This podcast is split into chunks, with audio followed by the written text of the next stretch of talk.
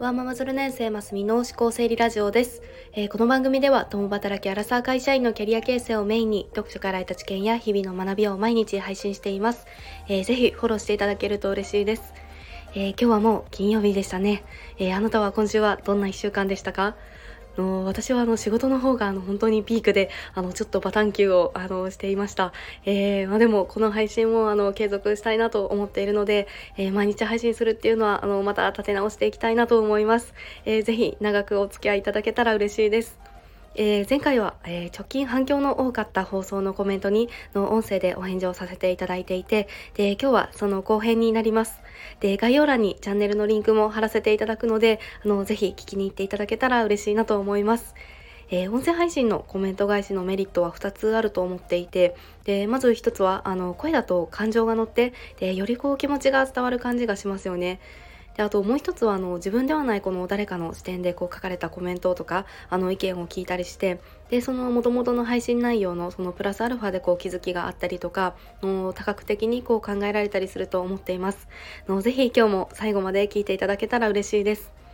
で反響のあった回はあの123回、えー、優しい言葉がしみる大人のための絵本っていうことであの生涯現役であの精神科医と随筆家だったあの通称モタさんっていうような方がいてでその方があの人生でこう何十冊にもわたっての手帳にその大切な言葉を書き留めていてでそのモタさんのご経験とか知見とかっていうのとあとはその大切な言葉が書かれたそのモタさんの言葉っていうような本を紹介させていただきました。でこの放送は、えー、6名の方からコメントをいただきましたどうもありがとうございますで、えー、まず1人目の方が、えー、宇上さんですね。えー、ますみさんの優しいお声とともに、えー、今日もいいお話でした。えー、上機嫌は人が着ることができる最上の衣装である。サッカレの名言いいですね。えー、素敵に年を重ねていきたいですね。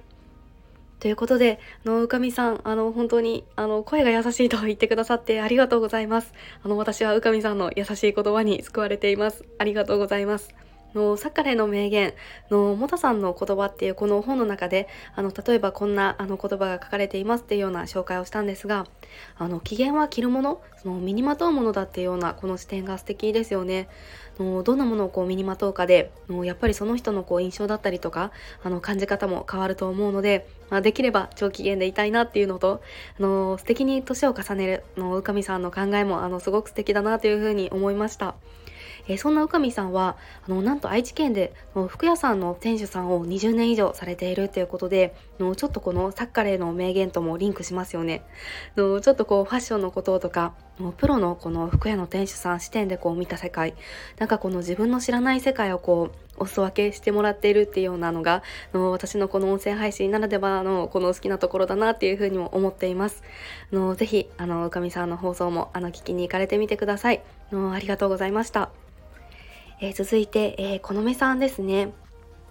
えー、ますみさん、えー、こんにちは。この道は？はい。で、斉藤茂太さんのこの5本、えー、うつ回復期に図書館へ通っていた時読んでいました。えー、優しく穏やかになれました、えー、どんな方とご一緒するかで耳にする言葉も変わってきますね。えー、耳にする言葉が自分を作ってくれると言ってもいいくらい。えますみさん、今日も素敵な配信ありがとうございました。ということで、えー、このめさんのいつも本当にありがとうございます。えー、このめさんもあの一時期この本も読まれていたんですね。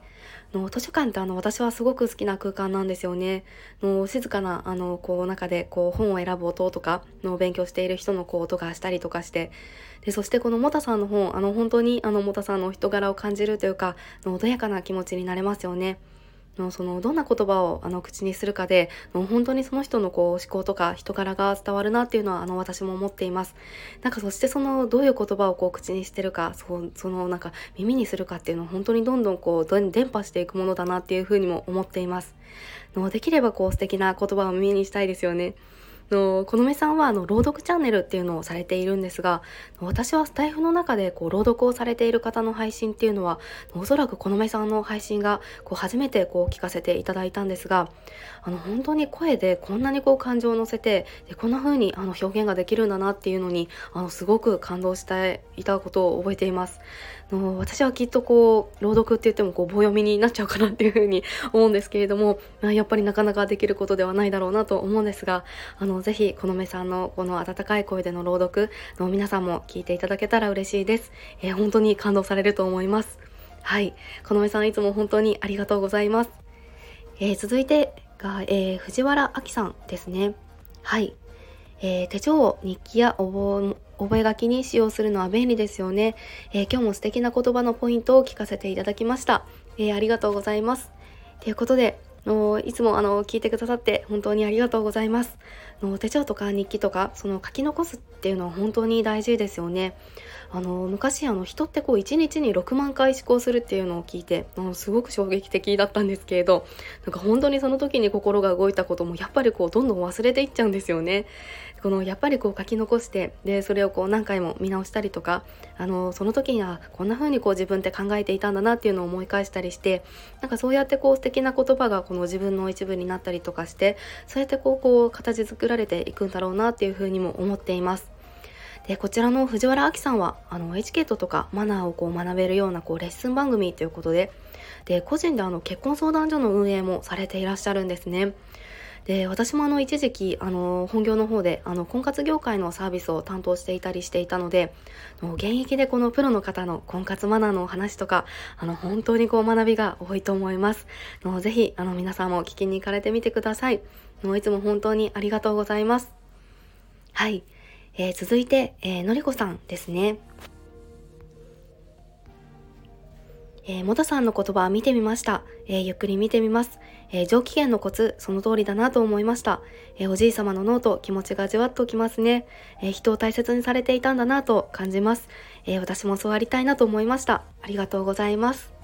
というようなコメントをいただきました。えー、のりこさん、あの、いつも本当にこう優しい言葉をくださってありがとうございます。えー、この上機嫌のコツっていうのは、このもたさんの言葉で書かれていたのが2つあって、で、1つがあの自分と周りを比べて落ち込まないことっていうのと、2つ目がその自分の気持ちを避けてしまうようなことはもう忘れてしまうことっていうふうに書かれていました。のもたさんの言葉が本当にこう染みますよね。で、この、あとはこう、おじい様のっていうふうに書いてくださったんですが、あの私の夫のおじいちゃんがあのもたさんのようにあの手帳ではなくてノートだったんですけれどもそのノートの中にこういろんな大切な言葉であったりとかこういろんなことを書き残されていてでこうその中でこう誰かにこうお祝いをいただいたことっていうのをそれをいつ何をこういただいたかっていうのを本当に細かく書かれていてでそれにこうちゃんとお返しをしたかとか、まあ、そんなことも書いていたっていうようなお話をしていたんですがもう本当にこう人を大切にしていらっしゃったんだなっていうのが感じてでなんか本当にこうおじいちゃんの言葉を今でもいろいろお話を聞いてみたかったなっていうふうに思います。えー、のりこさんも、あのー、ご自身のチャンネルの方では、の心のこととか体のこととか、のちゃんとそういうこう声を聞いて、で寄り添ってっていうような、本当にこう温かいようなの優しさを感じる配信をされています。で、たまにこう自然の音を聞けたりっていうようなこう配信もされていて、それをまたこう癒されると思うので、あの、ぜひ聞きに行かれてみてください。えー、のりこさん本当にいつもありがとうございます。はい。えー、で、続いて、え、ともきさんですね。えー、ますみさん、おはようございます。えー、雨の時に本を読むと心に安らぎがありますよね。えー、斉藤茂太さんのこの本気になったので探してみました。えー、斉藤さんの言葉で人生に失敗がないと人生を失敗する。この言葉でほっこりさせてもらってます。心温かい人だなと感じています。えー、ますみさん、いつも素敵な配信と紹介ありがとうございます。助かります。というふうにいただいております。えー、どんぐしさん、あの、いつも本当にありがとうございます。の雨の時とかあの自分の心の状態によってこう読みたい本ってありますよねのそういうのをこうこういう時にはこういうのを読むっていうようなのをちゃんとこう用意しておくだけでもなんかこう気持ちが落ち着けたりとかあの切り替えられたりしますよね。であのともきさんもあの調べてくださってで書かれていたこの言葉あの本当に失敗があってもいいとかのこれはこう背中を教えてもらえるしあの気持ちも救われるような本当に言葉ですね。でともきさんはあのともきさん自身が本当にこう言葉を大切にされているんだなっていうのがすごく伝わってくるような配信をされています。なんかあのしっかり一つ一つの言葉の意味を教えてくださったりとかお話を聞くとこういろんなことにこう感謝だなっていうようにあの本当にこう気づきの多いお話をされています。のぜひともきさんの声にあの元気をもらえると思うのでぜひ遊びに行かれてみてください。はい。えー、最後が、えー、大杉淳さんですね。素敵な義理のおじいちゃんですね。えー、手帳供養に持ってきちゃえばよかったですね。かっこ笑い。えー、そのくらい魅力的な人柄っていうようなあのコメントをいただいております。えー、じゅんさん、いつも本当にあのありがとうございます。もう本当に素敵なおじいちゃんですよね。あのこの夫のおじいちゃんはあの私はもうこう出会った時にはこう亡くなられていたんですがのでそのおじいちゃんのノートっていうのは私が持っていくのもどうかなっていうふうに思ってしまっていたんですが逆の発想ですね。あの本当にあの持って帰ればよかったなと思ってあの今でも読み返してみたかったなと思います。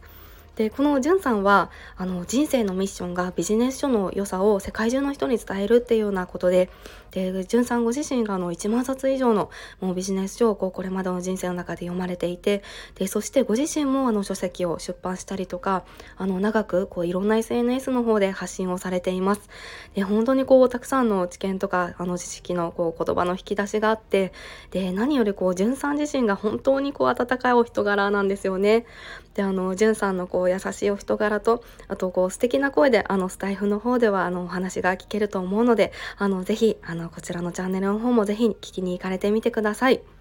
はい。いつも本当にコメントもありがとうございます。はい。で、えー、今日は、えー、こちらですね、音声でのコメントのお返事ということで、あの、直近反響の多かった放送回のお返事をさせていただきました。えー、概要欄の方から、あの、ぜひ皆さんのチャンネルの方に遊びに行っていただいて、で、あの、少しでも、あの、新たな出会いが生まれたら、あの、本当に嬉しいなと思います。はい。えー、明日からはまたあのいつもの放送もあの続けていきたいなと思っております、えー、今日も最後まで聞いてくださって本当にありがとうございました、えー、それではまた明日お会いしましょう Bye.